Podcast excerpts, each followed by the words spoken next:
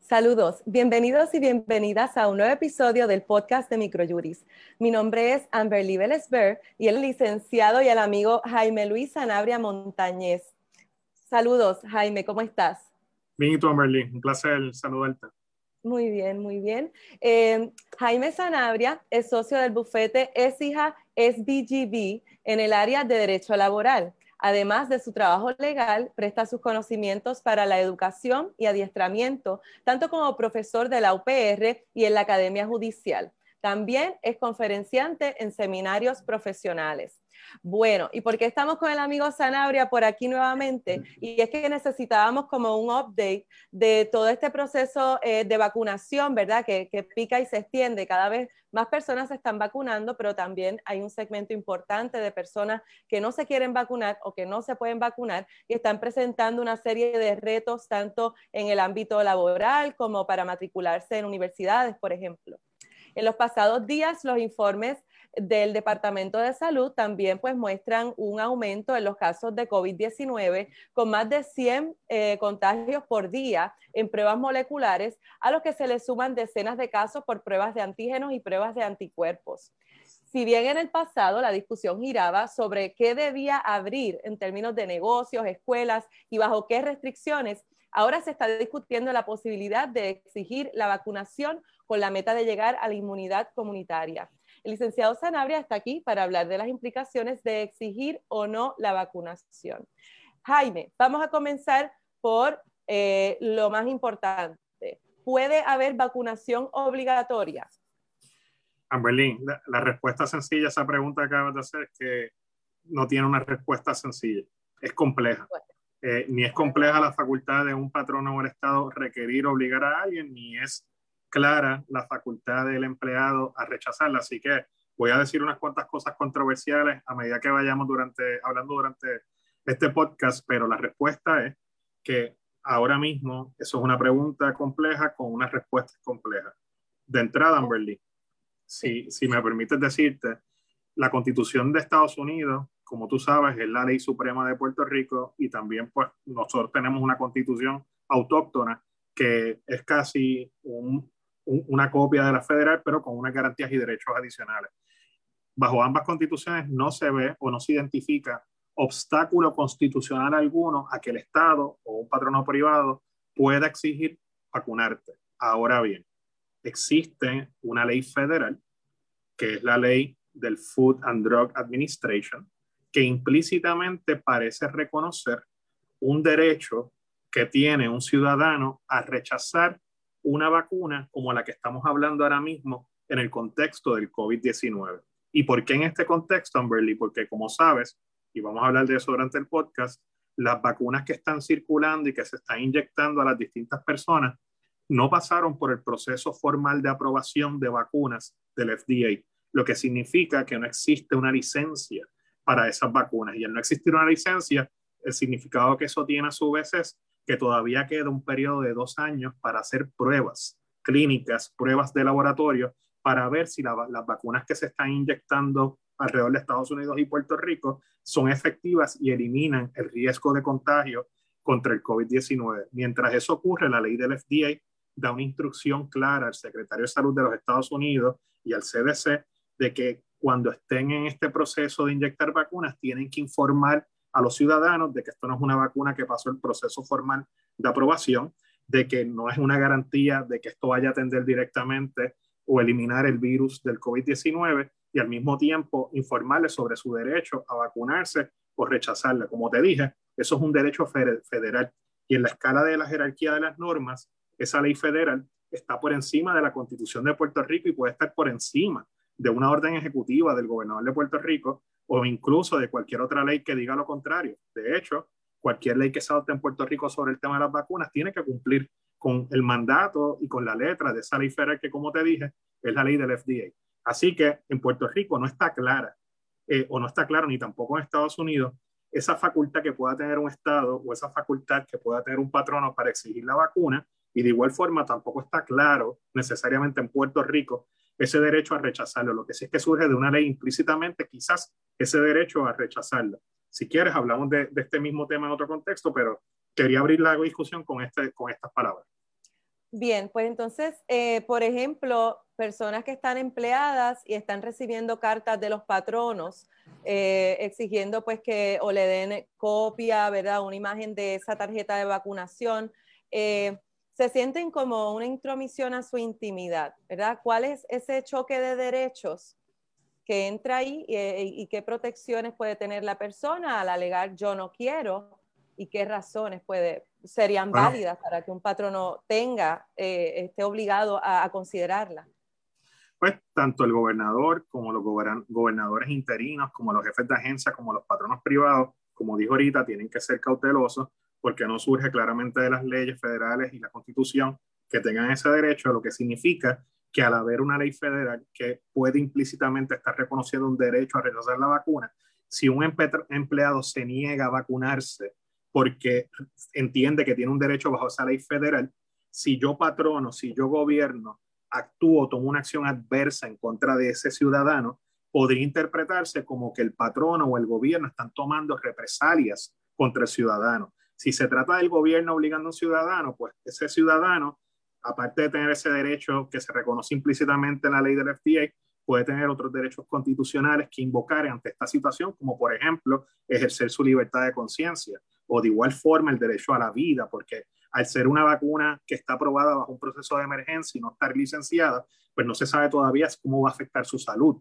Y aparte, como estás diciendo, el derecho a la intimidad, que tú sabes tiene dos vertientes. Una de las vertientes es la literal de que, no se metan en mis asuntos privados, pero la otra es la autonomía que yo tengo para tomar decisiones sobre, por ejemplo, qué tratamiento médico seguir, pues protegería la libertad de un ciudadano en Puerto Rico, de un empleado, a elegir vacunarse o no, podría potencialmente, de la única manera que estas protecciones, ya sean por libertad de conciencia o libertad religiosa, por razones de salud o por derecho a intimidad, de la única manera que el gobierno o un patrono pudiesen interferir o eh, meterse en estas libertades es identificando un interés apremiante o un interés demasiado importante. Y claro está, tú me vas a, tú me vas a decir, Amberly, eh, Jaime, pues proteger el rebaño, la pandemia, proteger el rebaño, proteger la comunidad, eso es un interés apremiante que se puede identificar. Y de hecho, tú me vas a decir también, Amberly,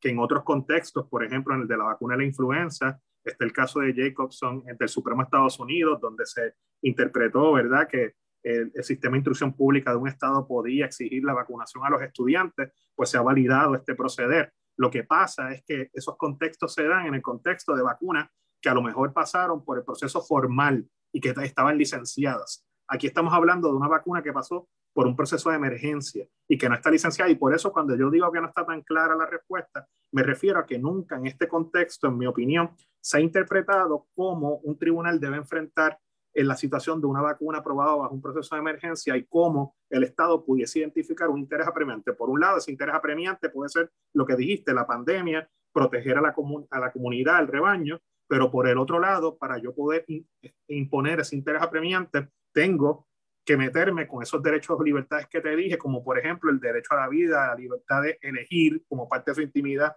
el tratamiento y en la medida en que la vacuna todavía su información cambia todos los días, en la medida que están surgiendo otras variantes. De hecho, antes de empezar este podcast, los diarios en Estados Unidos publicaron una noticia de que el 83% de los casos nuevos de COVID-19 son de la variante Delta ahora mismo de los positivos que están arrojando son de la variante Delta y ahora mismo las vacunas que se están inyectando no necesariamente atienden esa, esa variación del virus, lo que significa que en la medida en que todavía yo no tenga una respuesta sólida pasada por un, un proceso formal licenciada, justificar un interés apremiante de que esa vacuna específica la inyecten es más difícil que, ¿verdad? En cuando tú lo pones en una balanza, que proteger la libertad de ese individuo a decidir no me vacunes con algo que todavía no está probado, que es algo que se me está metiendo en el cuerpo, que puede tener unas repercusiones en mi salud o que viola unas creencias religiosas, entre otras cosas.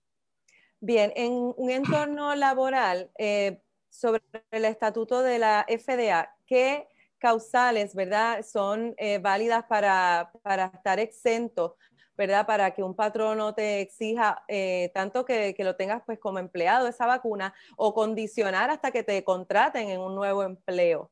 Vamos, vamos ¿verdad? Eh, lo, que sí se sabe que es válido y está dispuesto en ley. Claro, primero que todo, esa ley del FDA, uno de los defectos que tiene, si lo tenemos que poner entre comillas, Amberly, es que no provee una causa de acción privada a un ciudadano en caso de que viole sus disposiciones. Por eso es que hay que hablar a lo mejor de que el empleado potencialmente pudiese tener una causa de acción de represalias por querer ejercer un derecho bajo una ley que tiene, ¿verdad? Porque la ley federal directamente no te da la causa de acción. Ahora, un empleado que, que no quiera vacunarse o que entienda que le están violando su derecho a vacunarse, pues puede invocar la protección de la Constitución de Puerto Rico, ya sea bajo el derecho a la intimidad o a la libertad religiosa, y si es un empleado en el contexto privado, por ejemplo, puede invocar las protecciones que le da el título 7 contra el discrimen por razón de religión, las protecciones que le da la ley ADA contra el discrimen por razón de diversidad funcional o las protecciones que le da la propia Constitución de Puerto Rico bajo otros derechos más amplios que se reconocen. Ahora bien, quiero aclarar, Amberly, que en ningún momento en este podcast estoy diciendo que el gobierno y un patrono no pueden exigir vacunarse, porque no quiero alarmar o, o inducir error a la ciudadanía. Lo que estoy diciendo es que ese derecho no surge claramente de las leyes y es algo que se va a tener que litigar y que en este contexto no se ha resuelto, lo que significa que si alguno de los empleados que nos están escuchando, las empleadas, se enfrenta a una situación donde su patrón le está requiriendo vacunarse, pues ese empleado eh, debe saber que su derecho a no vacunarse no es un derecho tampoco absoluto, que pueden haber ocasiones donde el patrono o el gobierno pueden justificar, obligar a vacunarse, pero es porque ese patrono o el gobierno identificaron ese interés importante del que estamos hablando y para ese empleado o empleada rechazar vacunarse, a lo mejor tenga que meterse en un litigio, lo que no le aconsejamos, ¿verdad? Eh, a ninguna de las dos partes, ni al patrono ni al empleado. Lo que sí yo aconsejo es que siempre se oriente y eduque a la ciudadanía sobre lo que está ocurriendo, sobre que esta vacuna es una vacuna aprobada en un proceso informal que tiene sus pros, que está ayudando a, mí, a resolver todos los casos de COVID-19 con la variante original, que todavía no está atendiendo los del caso Delta, que hay farmacéuticas que están pensando si, hacer un boost de la vacuna, como Pfizer, por ejemplo, y dar un tercer boost, ¿verdad? En lo que lo aprueban, entre otras cosas. Así que es bien importante, en mi opinión, que quede claro que aquí no se está diciendo que el patrón no puede obligar a un empleado a vacunarse. Lo que se está diciendo es que esto es una situación novedosa, que no está clara que hay leyes federales que, parecen reconocer un derecho a los empleados a no vacunarse, pero también existen otras leyes que a lo mejor pueden estar incluso encima por esa ley, en, por encima de esa ley de FDA, como la Constitución de los Estados Unidos, que si el gobierno identifica ese interés apremiante y el, tribunal se lo valida, pudiesen eh, demostrar que el patrón no puede vacunar o el gobierno puede exigir vacunar a un empleado. Y es que es una serie de derechos que están en choque ahora mismo, ¿verdad? Y entonces, como dicen Castilla la Vieja, están as we speak este, pues también desarrollándose y, precisamente pues eh, chocando. Sí he visto, porque también estoy haciendo eh, práctica en una oficina legal, que las razones eh, por credo religioso y las razones médicas son las dos razones principales, pero la religiosa es, te diría, mm, de los casos que, vemos como el 95%. Sí, hemos visto casos que también traen una tercera vertiente que es eh, bueno, ¿y por qué usted no se puede vacunar o no se quiere vacunar? Porque no me da la gana, porque no quiero. Y entonces, pues ahí uno dice, bueno, pues esto es derecho constitucional, ¿verdad? A la intimidad. Así que si vamos viendo esas tres razones, por, por decir algo, eh, ¿qué es lo recomendable o cuál sería el proceso que los empleados deberían seguir y que los patronos deberían reconocer que, que pueden ser causales para, para una exención de vacuna? Claro que sí, esas mismas tres que tú has mencionado de entrada son tres causales que, u objeciones que un empleado pudiese levantar ante una, un requerimiento de un patrono o del gobierno a vacunarse. La primera que tú indicas, Amberly, la de la libertad religiosa, las creencias religiosas, es una objeción reconocida en la Constitución y en las leyes federales y estatales que prohíben el discrimen en ciertos contextos. Es importante que quien nos esté escuchando sepa, ¿verdad? Que si es un patrono, si es un empleado, que la categoría protegida de, creencias religiosas o ideas religiosas o libertad religiosa es una que tiene también dos vertientes. La primera vertiente es aquella que, que tiene que ver con la creencia en algo y esa creencia, pues yo tengo que respetarla. Yo no puedo decirle a una persona en qué es lo que debe creer. Y si la creencia de esa persona es sincera y de buena fe, pues yo debo respetarla y no meterme con ella. La segunda vertiente es cómo esa persona actúa conforme a su creencia. Esa segunda, entre esa segunda vertiente, que no es tan absoluta como la primera, eh, la persona tiene el derecho a actuar o no actuar conforme a lo que cree. Y si una persona desde el punto de vista religioso no cree en las vacunas, pues yo tengo que respetar eso y entrar, si soy patrono o si soy gobierno, en un proceso de acomodo razonable por razón de religión. Eso, ese proceso de acomodo razonable, sé que tienes una pregunta y, y, para ahora, ¿verdad? Ese proceso de acomodo razonable es un proceso que el patrono tiene que comenzar formalmente pidiéndole, por ejemplo, al empleado copia de alguna certificación de su creencia, de que su religión no cree en esas vacunas y evaluar si dentro de las circunstancias particulares de ese negocio procede o no la vacuna. Yo lo que exhorto en este contexto, antes de hablar de las otras dos categorías, Amberly, es que todo patrono que vaya a requerir a alguien a vacunarse establezca una política por escrito para delimitar esa discreción y para que luzca objetivo y no discriminatorio el proceso. Y dentro de esa política se deben establecer estas excepciones, la primera siendo la que tiene que ver con las creencias e ideas religiosas. Así que sé que tienes una pregunta, perdóname, Berlín. No, no, pero es que precisamente como la vertiente religiosa, ¿verdad? Es la que hemos visto que, que más se utiliza. Eh, también ese proceso que tú dices de que el patrono entonces puede sí establecer un acomodo razonable, y hasta indagar entonces por qué su credo no se lo permite. Entonces, también hemos recibido llamadas que nos, nos preguntan a nosotros, pues, el fundamento, ¿verdad? Un poco nosotros le decimos, no, pero ¿cuál es el fundamento? Lo más interesante que, que vimos fue que nos dieron un versículo de la Biblia, ¿verdad? Cristiana, en este, en este contexto religioso, pues cristiana, que decía que, que el cuerpo es un templo que el cuerpo es un templo, ¿verdad? Y sugería como que no se contaminara y tal. Eh, y entonces, bueno, pues tremendo fundamento, tú sabes, el, fundamento entonces tuyo es la Biblia, este, ¿verdad? No, no es eh, legal sencillamente.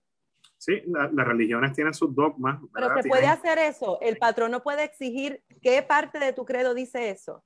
Sí, definitivamente el patrono puede hacer cualquier investigación razonable que justifique el proceder de una persona. Y si la razón es para ver si hace o no el acomodo, le puede preguntar primero la religión en la que está, le puede pedir una certificación de esa religión, le puede incluso preguntar para atender específicamente la inquietud en qué dogma de su fe la persona se está basando para rechazar la vacuna. Y si una persona le cita el verso bíblico que habla sobre que tú no puedes mutilar tu cuerpo, que no puedes eh, eh, eh, que el cuerpo es un templo y debes conservarlo como es y como Dios te lo dio y que no debes intervenir en el, destino que Dios tiene para ti, pues la persona, el patrono, el gobierno debería respetar eso, porque como sabes, la libertad religiosa es de, rango, constitucional, y está por encima de cualquier orden ejecutiva o por encima de cualquier política mandatoria que el patrono quiera implementar. Por eso es que el patrono o el gobierno, en este contexto de la libertad religiosa, tendría que identificar un interés bien importante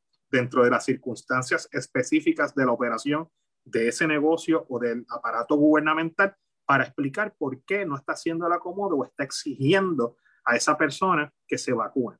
Así que en ese contexto religioso es que tendría que, que hacerlo. Entonces, que cuando el patrono le pregunte específicamente sobre su credo, pues que esto no le haga un, chilling effect, ¿verdad? A la persona de que no, no, pero es que ya se están metiendo demasiado dentro de, mi, de mis creencias o dentro de mi decisión. No, no se están metiendo demasiado, el patrono sí tiene derecho pues a, indagar más. Claro, primero la persona bajo la cláusula de creencia religiosa tiene la libertad para creer en lo que crea, siempre, siempre y cuando sea una creencia de buena fe. Ahora, el actuar o no actuar conforme a su creencia, pues puede ser regulado por el Estado o por el patrono dentro de ciertas circunstancias específicas. No es lo mismo levantar una objeción religiosa, por ejemplo, por parte de un empleado en el contexto de una tienda por departamento, a levantarla en el contexto de un hospital. Puede ser que en el contexto de un hospital ese empleado, como quiera, le sea requerido vacunarse porque primero puede exponerse con la cantidad de pacientes que están entrando, pero segundo, también puede exponer a otras personas y, y, y, jugar o interferir con la vida de otras personas. Así que por eso te digo que es muy importante que cada caso se vea según sus circunstancias y se analice conforme a las realidades que, que rodean la decisión de si debe obligarse o no a alguien a vacunarse. Y eso es en cuanto a lo religioso. Para, para las personas que tienen alguna diversidad funcional, Amberly, es importante también que sepan que el patrono o el gobierno debe hacer un esfuerzo de buena fe también por hacer un acomodo razonable. Tú sabes que hay muchas condiciones médicas que, que causan eh, algún grado de diversidad funcional y pudiesen poner en peligro la vida de esas personas.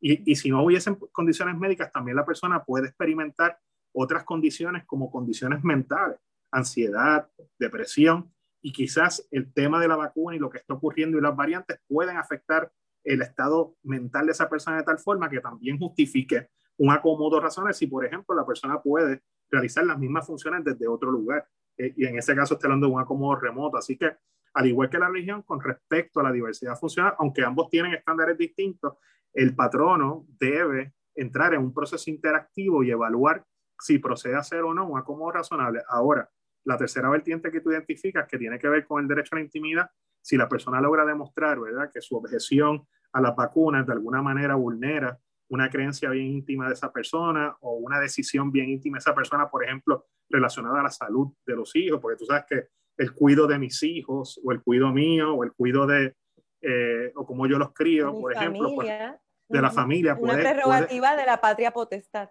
Eso es así, una prerrogativa de la patria potestad y bien un padre podría invocar ese derecho para decir, mira, yo soy el que decido sobre mis hijos y yo no confío en esto que está pasando. Mira, hay una nueva variante, el 83% de los casos ahora son de esa variante Delta, las vacunas que están circulando no atienden necesariamente esa variable Delta y yo prefiero esperar un poquito más a ver cómo se experimenta o esperar que se licencie la vacuna. Y entonces, pues lo que quiero decir en palabras más sencillas, Amberly, es que cualquier gobierno, cualquier patrono, cualquier persona que crea en obligar a otro a vacunarse, primero tiene que tomar en consideración todas estas vertientes de las que hemos hablado. Primero, y, y repito, ¿verdad?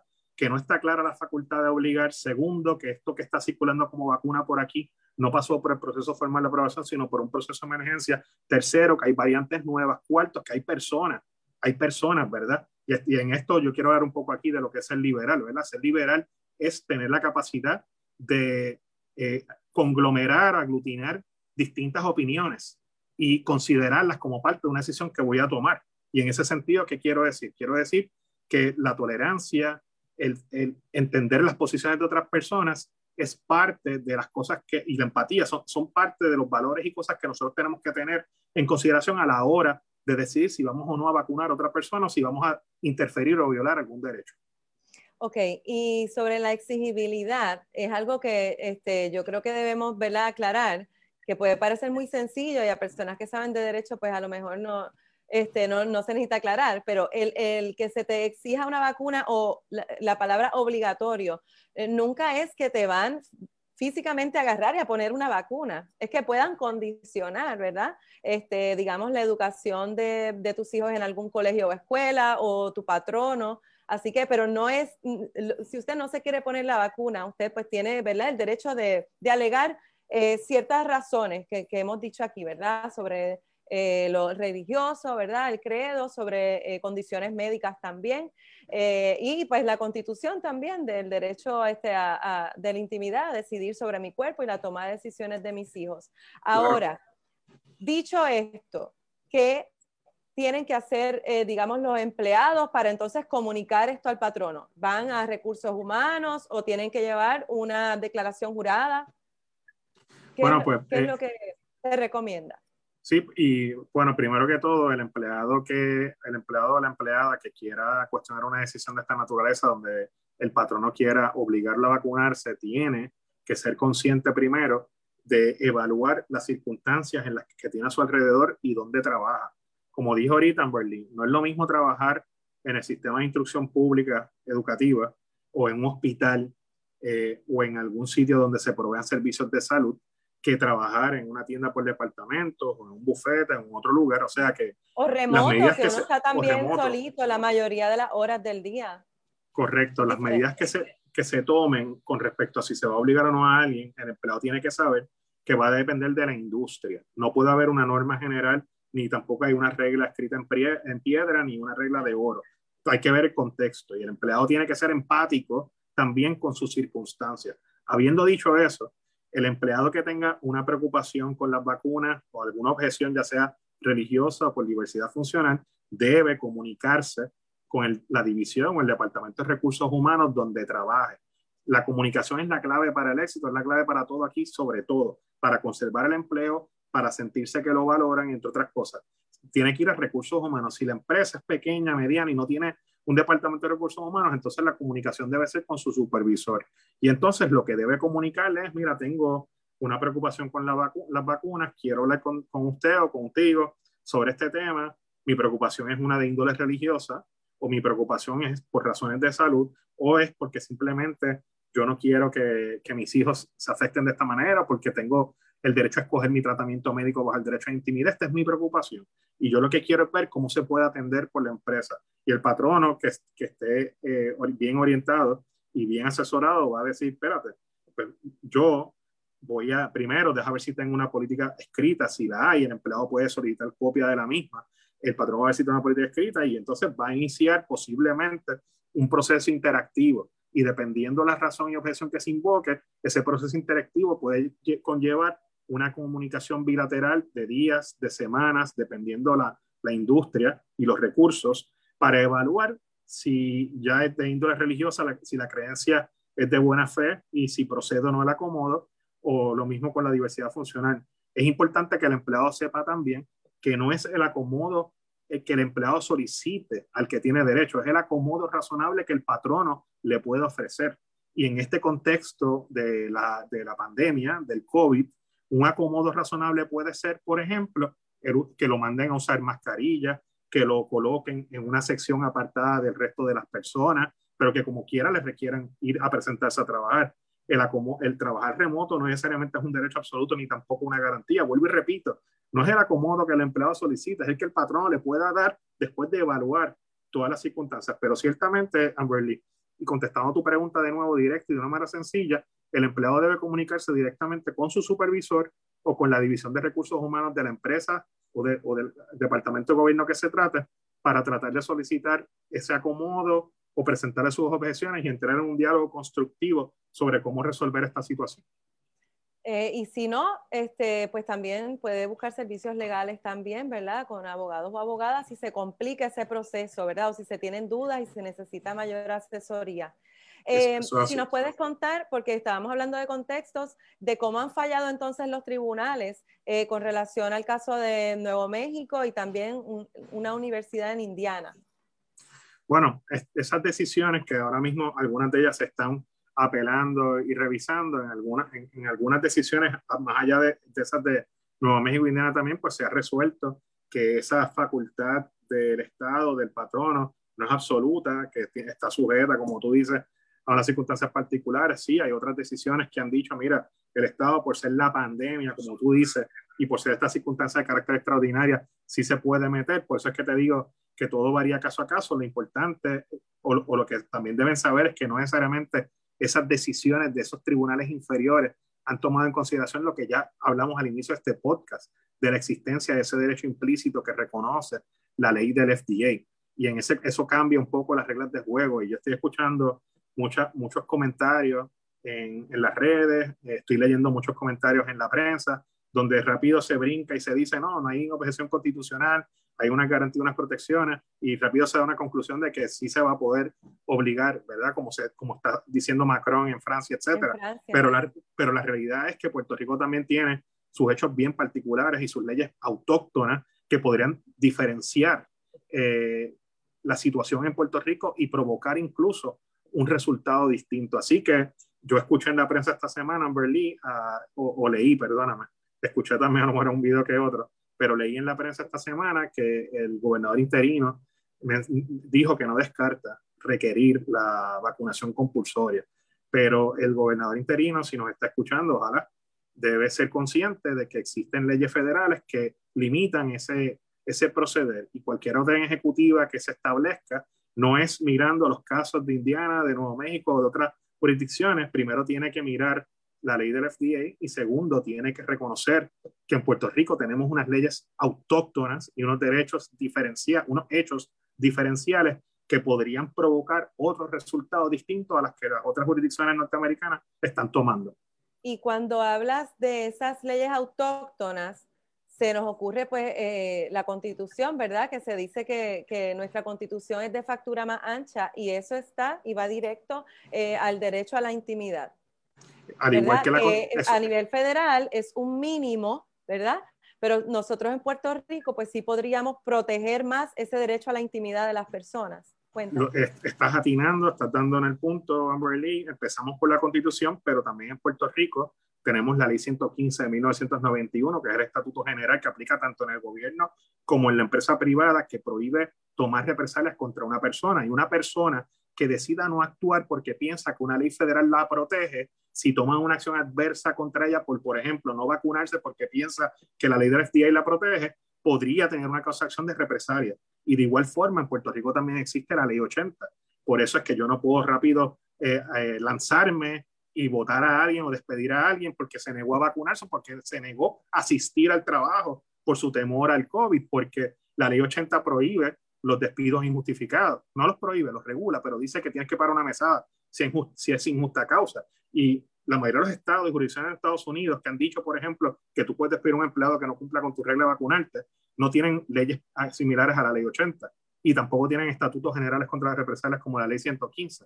Por eso es que importante, es importante que todo patrón y todo abogado, aquí incluso voy a, a los compañeros y colegas, todo abogado que esté eh, asesorando a un patrón o un empleado en este contexto debe ser consciente que tenemos, como dijiste tú, nuestra constitución y como te mencioné aquí, nuestras leyes como la ley 115 y la ley 80, que pudiesen provocar un resultado distinto al que se está dando y están llegando otros tribunales en otras jurisdicciones.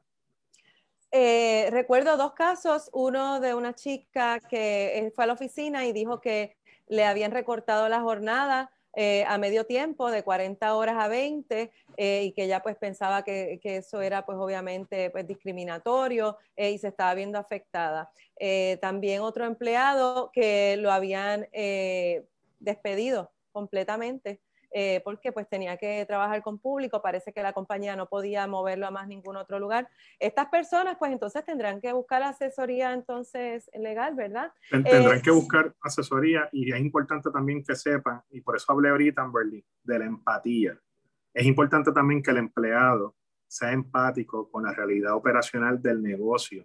Y si es un negocio que se dedica a atender público y yo no puedo ir, pues hay que ser humilde también y honesto y no engañarse a uno mismo y reconocer que hay una imposibilidad fáctica de poder trabajar en ese tipo de negocio. Y en ese tipo de casos, por eso es que te digo que hay que ver los hechos específicos, Amberly. En ese tipo de casos posiblemente no aplique lo que estamos diciendo del despido y las represalias, porque tú no puedes tampoco atarle la mano y la operación a un negocio, no se la puedes hacer onerosa. Y de hecho, toda la jurisprudencia que tiene que ver con acomodo razonable establece claramente que si el acomodo que yo solicito constituye una carga onerosa para la operación de ese negocio, pues no hay obligación de darla. Así que por eso es que hay que verlo caso a caso y ser consciente de que no siempre lo que yo quiero se me va a dar. Así, habiendo dicho eso, como tú indicas, es importante que no solo los empleados, y los empleados es importante que lo hagan, sino también los patronos que nos están escuchando se asesoren bien y se orienten, porque las consecuencias de violar algunos de estos estatutos que hemos mencionado pueden ser nefastas para su operación. Así que es muy importante que todos, patronos pequeños, medianos y empleados o ex empleados se asesoren y busquen ayuda porque no solo porque el tema es complejo, sino que es novedoso también y hay que evaluar cada cosa eh, según sus circunstancias. Recordé otro caso que le dijeron a una empleada cuando ella dijo que no se iba a vacunar porque era cristiana, le dijeron, tú no pareces cristiana, le dijo su supervisor. Y eso, y es decir eso, Amberly, tú no pareces cristiana. No solo es un comentario discriminatorio, y si no es aislado, o sea, que se repite, puede incluso constituir hostigamiento por razón de religión. Palabras como, por ejemplo, eh, y esto te va a chocar que te lo diga, pero por decirle, ah, pues tú no eres una buena cristiana, o tú no eres cristiana, o incluso, esto es más controversial lo que te voy a decir, tú lo que tienes es un discurso de odio, o tú odias puede ser hostigamiento por son de religión hacia un religioso que simplemente está manifestando su desacuerdo con una creencia. Así que es importante que todo patrono que nos está escuchando sepa que si toleran este tipo de ambiente, también pudiese crearle una situación de hostigamiento, discrimen a una persona por razón de sus creencias. Así que, y, y como dijimos ahorita, hay que ser tolerante, hay que ser empático, hay que reconocer que no todos somos iguales, que todos reaccionamos distinto ante distintas circunstancias, que tú, Amberly, procesas la información de una manera distinta como yo la proceso, pero no significa que tú seas menos o que yo sea menos que tú, sino que simplemente procesamos la información de maneras distintas y en este proceso, y en procesos que son novedosos, que la gente todavía no está clara que surge información y variantes todos los días. Es, importante que nuestros valores rectores sean la empatía, la tolerancia, la paciencia, ¿verdad? Porque de esa manera es que yo creo que no vamos a, llevar a nuestra sociedad puertorriqueña al desastre, ¿verdad? Al derrumbe. Así que es importante que todos nos asesoremos y que de ambas partes, tanto los patronos como los empleados, sean empáticos, tolerantes, solidarios y conscientes de las diferencias y la realidad. Y manteniendo entonces esa vía de comunicación siempre abierta, esa buena fe, ¿verdad? Y, esa consideración tanto pues del empleado como, como el patrono. Y siempre asesorándose en Puerto Rico si va a ser eh, una política escrita eh, sobre la vacunación en el centro de trabajo, sepa patrono que tenemos aquí también, aparte de la ley federal, la constitución, la ley 115, la ley 80. Pues muchas gracias, Jaime. No sé si quieres añadir algo más. No, siempre agradeciendo a Microjuris por la invitación y, y felicitándolos por estar siempre eh, ¿verdad? en la delantera, en los temas que se están tocando así de esta índole. Así que gracias. Es que este tema, pues, es que Piqui se extiende y todos los días, pues, hay este, noticias diferentes y nueva información. Así que si este podcast ha sido útil para usted, pues lo puede compartir. Y a quienes nos han sintonizado, muchas gracias. Nos pueden seguir en las redes sociales, Microjuris, y hasta la próxima.